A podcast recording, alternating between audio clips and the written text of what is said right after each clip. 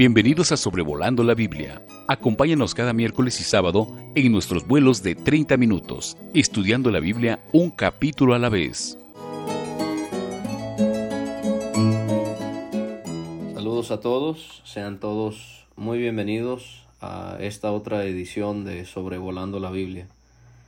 Vamos a considerar juntos el capítulo 27 de Números. Y al considerar este capítulo ya entramos en la recta final del libro, ya que nos quedan 10 capítulos únicamente. Y vamos a notar en este capítulo que las hijas de Zelofead, que se llamaban Maala, Noa, Ogla, Mila y Tirsa, se presentaron ante Moisés, ante Eleazar, ante los príncipes y toda la congregación.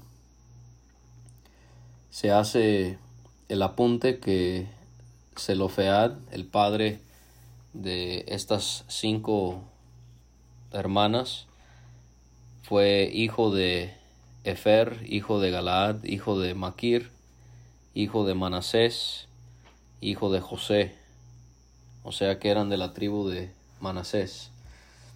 Y ellos fueron ante la nación para explicar que su padre había muerto en el desierto, pero no junto con el grupo de Coré, sino que había muerto por su propio pecado. No sabemos cuál fue el motivo o cómo fue su muerte, pudo haber muerto cuando muchos perecieron ese día que las serpientes ardientes mordieron a varios que murieron o habrá muerto en alguna otra plaga. Pero lo cierto es que por lo que vemos en el capítulo 14, eh, habrá muerto por su incredulidad para así no entrar a la tierra prometida, porque de esa manera Dios castigaba la, la incredulidad en los días en el que el pueblo estaba atravesando por el desierto. Y también las cinco hermanas explican que no solamente había muerto su padre, pero que él no había tenido hijos varones. En el capítulo anterior, en el versículo 33, se hizo el comentario por Moisés cuando él habla acerca de las familias de Israel que Zelofead no tuvo hijos. Y las hijas de este hombre le preguntaron al liderazgo de Israel cómo sería quitado el nombre de su padre de entre su familia por no haber tenido hijos varones. Esto era algo que ellas no podían concebir que sucediese. Y lo que ellas querían era pedir su heredad de entre los hermanos de su padre. Y vamos a ver que se les concede, que Dios va a darles la confirmación de que sí van a recibir su heredad. Y esto es significativo porque en esa región, en esos tiempos, las mujeres no recibían heredad. Los padres le daban la dote a sus hijas cuando se casaban, pero las tierras siempre eran divididas entre los hijos varones. Especialmente el hijo primogénito, él recibía la mayor parte. Y aquí podemos ver algo de la ternura y de la consideración de Dios hacia las mujeres. Y cuánto debemos aprender de el valor que Dios le da a las mujeres. Las mujeres a veces son vistas como con menos importancia en la iglesia, pero la realidad es que en Cristo no hay hombre ni mujer. Somos, somos iguales ante Dios. Y Dios aquí muestra eso, le confirma, le va a confirmar a, a estas cinco mujeres que sí van a recibir heredad. Pero hay dos cualidades que veo en estas mujeres. Veo que eran mujeres de fe. ¿Por qué será que podemos ver fe en ellas? Porque ellas creían que iban a llegar a la tierra prometida y que allí morarían y por lo tanto les interesaba poder recibir heredad por parte de Dios. O sea que eran mujeres de fe. ¿Cuántas mujeres también han sobresalido y nos han aún sobrepasado a nosotros los varones por la gran fe que han mostrado a Dios? Gracias a Dios por tantas mujeres de fe. Pero también veo en estas mujeres eran persistentes. O sea, no fue algo que se tomaron con ligereza, sino que fueron persistentes. En el capítulo anterior a este, ellas habían pedido tierras a, Moisés. Aquí ellas lo hicieron a los príncipes, eh, perdón, aquí lo hicieron los príncipes de la tribu eh, y vamos a ver que en Josué 17 eh, vuelven a ver el asunto, pero ahora con Josué, ya que Moisés había muerto y Josué era el líder de Israel. Y e, ellas son de gran ejemplo de lo que es disfrutar todo lo que tenemos en Cristo. El hecho de que ellas buscaban su heredad en tres ocasiones, vemos cómo, cómo ellas estuvieron buscando y, deseando su heredad, debe hacernos pensar en, en nosotros y lo que debemos disfrutar acerca de lo que tenemos en, en Cristo Jesús. Y así el creyente debe de gozarse en todo lo que tenemos en el Señor, en la, en la heredad espiritual que Él nos ha dado. Muchas veces nos distraemos con tantas cosas que no tienen importancia cuando lo tenemos todo en nuestro Señor Jesucristo. Dice Dios en Romanos 8:17 a través de Pablo, así que como sus hijos, también somos sus herederos. De hecho, somos herederos junto con Cristo de la gloria de Dios.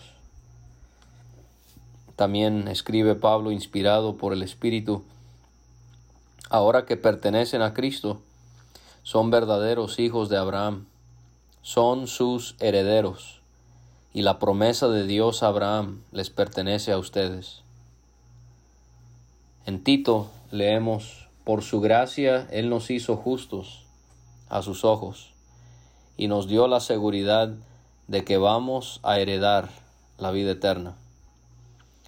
Y también hay algo interesante que señala Santiago. Él pregunta, escúchenme, amados hermanos, ¿no eligió Dios a los pobres de este mundo para que sean ricos en fe? ¿No son ellos los que heredarán el reino que Dios prometió a quienes lo aman? Y así entonces nosotros podemos, como estas mujeres, poder eh, buscar, disfrutar esa heredad que tenemos en el Señor.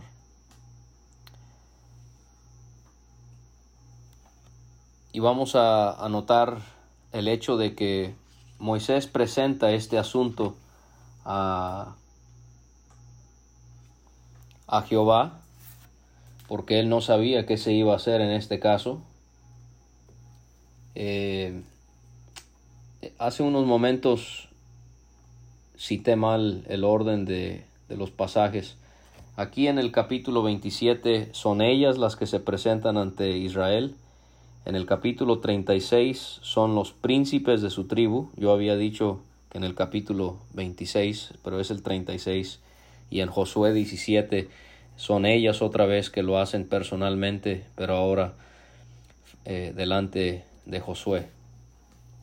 Y aquí quiero que notemos en Moisés un gran ejemplo de, de un líder que aceptó no saber qué hacer en una situación y él presentó el asunto delante del Señor.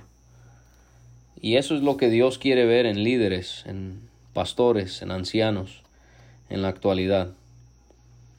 Si realmente no sabemos qué hacer en un, en un asunto, no tiene caso tratar de aparentar que sabemos o que podemos confiar en nuestra propia habilidad. Si alguien le le pregunta a usted una pregunta de la Biblia y usted no sabe la respuesta, acepte que no lo sabe. No sienta vergüenza por no saber algo. Dígale a la persona que gracias por la pregunta, pero voy a tener que consultarlo con la ayuda del Señor en su palabra. O si hay un problema al que usted no tiene una respuesta, de igual manera, dígale, ¿Sabe qué? En este momento no hay o qué decirle, pero yo voy a orar para que el Señor me guíe para darle una respuesta. ¿Cuántas veces líderes entre nosotros han tomado decisiones en el momento sin esperar a que Dios guíe y sin esperar o, o para aparentar que saben cuando realmente no, no, no conocen cuál es el camino a seguir? Dios le respondió a Moisés y le confirmó que las hijas de Zelofead tenían razón, que debían darles posesión de una heredad entre los hermanos de su padre, y que la heredad de su padre debía ser traspasada a ellas. Y aquí es donde se instituye leyes y es una un punto interesante cómo es que no había eh, esta ley ya prescrita, sino que se, se estableció por el hecho de que se suscitó esta situación y hay otros casos similares a este. Pero vemos que Dios decidió que se le debía de explicar al pueblo que si alguien moría sin hijos, debían traspasar su herencia a sus hijas. Pero este no era el caso, porque o este sí era el caso, porque no tenía hijos, habían hijas. Ahora, cuando no habían hijas, debían darle su herencia a sus hermanos. Y cuando no tenían hermanos, debían darle su herencia a los hermanos de su padre. Y si su padre no tenía hermanos, debía darle su herencia al pariente más cercano de su linaje y esto debía ser para Israel por este estatuto perpetuo de derecho, como Jehová leemos ahí mandó a, Moisés. Y Dios le dijo a Moisés, esto ya va a dejar el tema de, las hijas de Zelofead en cuanto a su heredad, lo que podemos deducir, lo que podemos aplicar a, nosotros es poder disfrutar todo lo que tenemos en Cristo Jesús. Pero ahora hay un, una parte algo triste, con nostalgia en el capítulo, porque Dios le, le, pide a Moisés que él suba al monte Abarim, en la región de, del Nebo, en esas cumbres. Dios le pide que él suba al Abarim para que viera la tierra que sería dada a Israel. Dios le dijo a, a Moisés que después de haber visto la tierra, sería reunido a su pueblo, así como había acontecido con Aarón. Y es triste en pensar en, en estos dos hombres tan notorios en el Antiguo Testamento, en la historia de Israel, Moisés y Aarón, pero ambos fueron excluidos de poder entrar a la tierra prometida. Aquí podemos ver simbología clara de nuestro Señor. Moisés representa la ley. Y así como Moisés no pudo introducir a Israel a la tierra prometida, así también la ley nunca va a poder hacernos gozar de todas las bendiciones que hay en Cristo Jesús. Más bien es la fe el justo por la fe vivirá. Es Josué el que va a introducir a Israel a Canaán, y Josué es una clara figura en ese sentido de nuestro Señor. Nuestro Señor, Él sí puede hacernos disfrutar de todas las bendiciones que Dios tiene preparado para nosotros. Y ya sabemos cuál fue la razón por la que esto pasaría con Moisés. Fue, porque había sido rebelde al mandato de Dios en el desierto de Sin. ¿Se acuerdan en, en el desierto de, en el lugar llamado Meriba? Moisés había golpeado la roca dos veces en vez de hacerlo una sola vez. Y en esa ocasión, en números 20, Dios ya le había dicho a Moisés lo que iba a ocurrir. Le dijo, por cuanto no creíste en mí, para santificarme delante de los hijos de Israel, por tanto no meterás esta congregación en la tierra que les he dado. Y dice, recordándole Dios que hubo rencilla en Israel y Moisés no santificó a Dios al golpear la roca para que saliera el agua, y fueron llamadas las aguas de rencilla en Cades en el desierto de Sin. ¿Cómo tomaríamos nosotros esa noticia? No era nueva, pero por segunda vez la recibe. ¿Cómo va a responder Moisés? Moisés le responde a Dios y vemos que él acepta la voluntad de Dios, aunque no era lo que él hubiese querido. Pero vemos en Moisés que él no estaba preocupado sobre su muerte.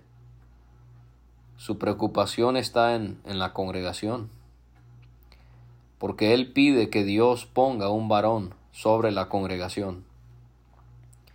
Y aquí vemos otra característica ejemplar de Moisés como líder. Él no estaba preocupado en sí mismo, aun cuando tenía que ver todo esto con su muerte. Más bien su preocupación estaba en el pueblo de Dios, en la necesidad que tenían de un guía.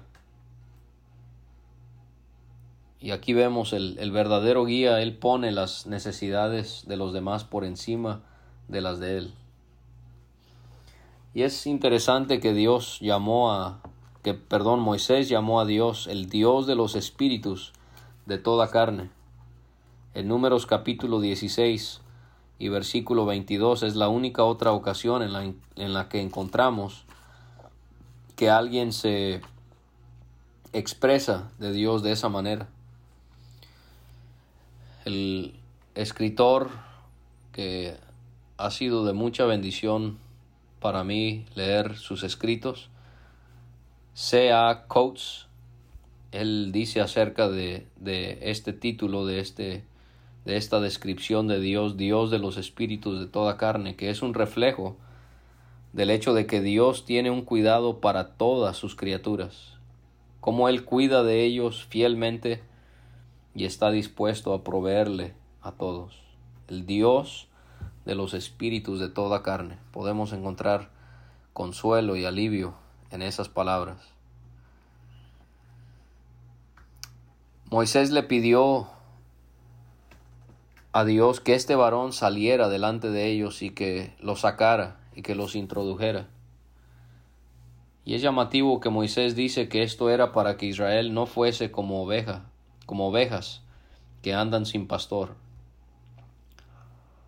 primero de Reyes 22, 17 el profeta Micaías profetiza que, Israel estaba tan mal que eran como ovejas sin pastor por causa de gran pecado de Israel. El profeta Ezequiel también habla de Israel siendo como ovejas sin pastor en Ezequiel 34 y versículo 5. Por eso mis ovejas se dispersaron sin pastor y son presa fácil de cualquier animal salvaje. Pero aquí fue porque los pastores de Israel habían fallado enormemente. Porque el profeta denuncia el pecado de estos hombres. ¿Qué aflicción les espera a ustedes, pastores, que se alimentan a sí mismos en lugar de alimentar a sus rebaños? ¿Acaso los pastores no deben alimentar a sus ovejas? Ustedes beben la leche, se visten con la lana y matan a los mejores animales, pero dejan que sus rebaños pasen hambre. No han cuidado de las débiles, no se han ocupado de las enfermas, ni han vendado las heridas, no salieron a buscar a las descarriadas y perdidas. En cambio, las gobernaron con mano dura y con crueldad. Por eso mis ovejas se dispersaron sin pastor, y son presa fácil de cualquier animal salvaje. Han deambulado por todas las montañas y las colinas sobre la faz de la tierra, sin embargo nadie salió a buscarlas. Qué lamentable. Y lo más lamentable es que pareciera que Ezequiel está hablando de nuestros días. ¿Cuántas ovejas hay solas, dispersas, descarriadas, lastimadas, heridas, y no hay pastores? Ah, claro que hay ancianos cuando tiene que, que ponerse algo en, en orden o hay que corregir a alguien o hay que organizar algo en la, en la iglesia, ahí sí. Pero cuando hay que hacer este tipo de trabajo de ayudar a las ovejas, son contados, son contados los hermanos que realmente hacen ese trabajo de pastoreo.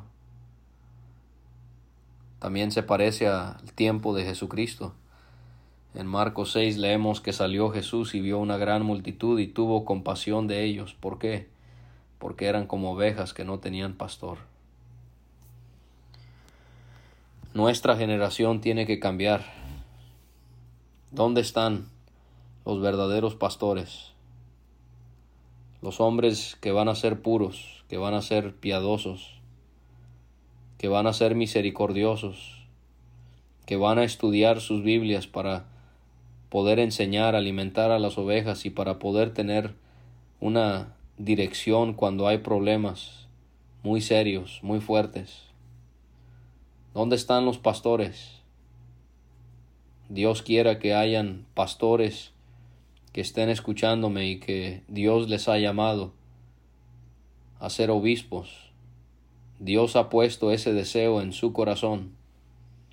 Hágalo de corazón para la gloria y la honra de Dios y para la edificación de la iglesia. Hay muchos que son como ovejas que andan sin pastor. Y Dios le dijo a Moisés que debía de tomar a Josué. Y aquí tenemos el tercer tema del capítulo es cómo Josué iba a sustituir a Moisés cuando él muriese, él iba a ser el líder, el capitán, el, el guía de Israel. Dios le dice a Moisés que debía de tomar a Josué, hijo de Nun, porque era un varón con espíritu. Era un varón con espíritu. Y así pudiésemos ver cómo Dios habló de Caleb. En el capítulo 14 él dice de Caleb que hubo en él otro espíritu. Y ahora encontramos lo mismo en Josué. Era un hombre espiritual. No era un hombre que estaba para agradar a las masas no era un hombre que era perezoso o que era carnal. Era un hombre en el que estaba el Espíritu. Era un hombre que se dejaba guiar, controlar por Dios. Y vemos cómo Dios había ido preparando a Josué. Lo encontramos primero como asistente de Moisés, como su ayudante. Después sobresale cuando él y Caleb fueron espías fieles, aun cuando el pueblo se había ido en contra de, de Moisés, de Caleb y de él, pero ahora él va a ser líder. Dios lo había ido entrenando. Moisés debía ponerlo delante del sacerdote Eleazar y delante de toda la congregación para darle este cargo frente a todos. Y aquí podemos ver cómo Cristo cumple con estos tres oficios. Moisés representa a Cristo el mediador. Josué representa a Cristo nuestro gran capitán, el capitán de nuestra salvación. Eleazar es Cristo nuestro gran sumo sacerdote. Cristo cumple todas estas funciones en su persona. Moisés debía poner de su dignidad sobre Josué, y esto para que la congregación le obedeciera. Y Josué iba a ser puesto delante de Eleazar y le consultaría por el juicio del Urim delante de Dios. Recordemos que en el pectoral el sumo sacerdote llevaba las piedras del Urim y del Tumim, y de esta manera Dios les indicaba cuál era su voluntad. Y aquí vamos a ver que era el interés de Dios que el pueblo de Israel tuviese un líder que fuera guiado por él, por nadie más. Y esto es lo que Dios requiere para aquellos que le sirven en posiciones de liderazgo en la iglesia, que sean guiados por Él, no por su ambición, no por interés, no guiados por el hombre, guiados por Dios. Iba a ser un líder completamente guiado por Dios. Y vemos que Moisés hizo como le mandó Dios. Tomó a Josué y lo puso delante de Eleazar y de toda la congregación. Y puso sus manos sobre él y le dio el cargo, así como Dios se lo había pedido. Hermano que ya tiene edad, le pregunto, ¿usted está entrenando, pastoreando a hermanos más jóvenes para que ellos tomen su lugar? ¿O está usted aferrado a tener el control de la asamblea y le preocupan los hermanos más jóvenes que vienen detrás de usted que muestran tener capacidad? Si a, si a usted le preocupa eso, si usted no está entrenando a hermanos más jóvenes y le preocupa que ellos puedan superarle en su conocimiento, en su entrega, en su amor por el Señor, usted no es un pastor. Un pastor se va a preocupar por sus ovejas, como Moisés. Él se va a preocupar no solamente por el bienestar de las ovejas hoy, pero también se preocupa para poder desarrollar a otros como pastores, para que puedan ayudar con el pastoreo de la iglesia, no solamente en la actualidad, sino también en el futuro, cuando uno ya no esté. Moisés muestra una,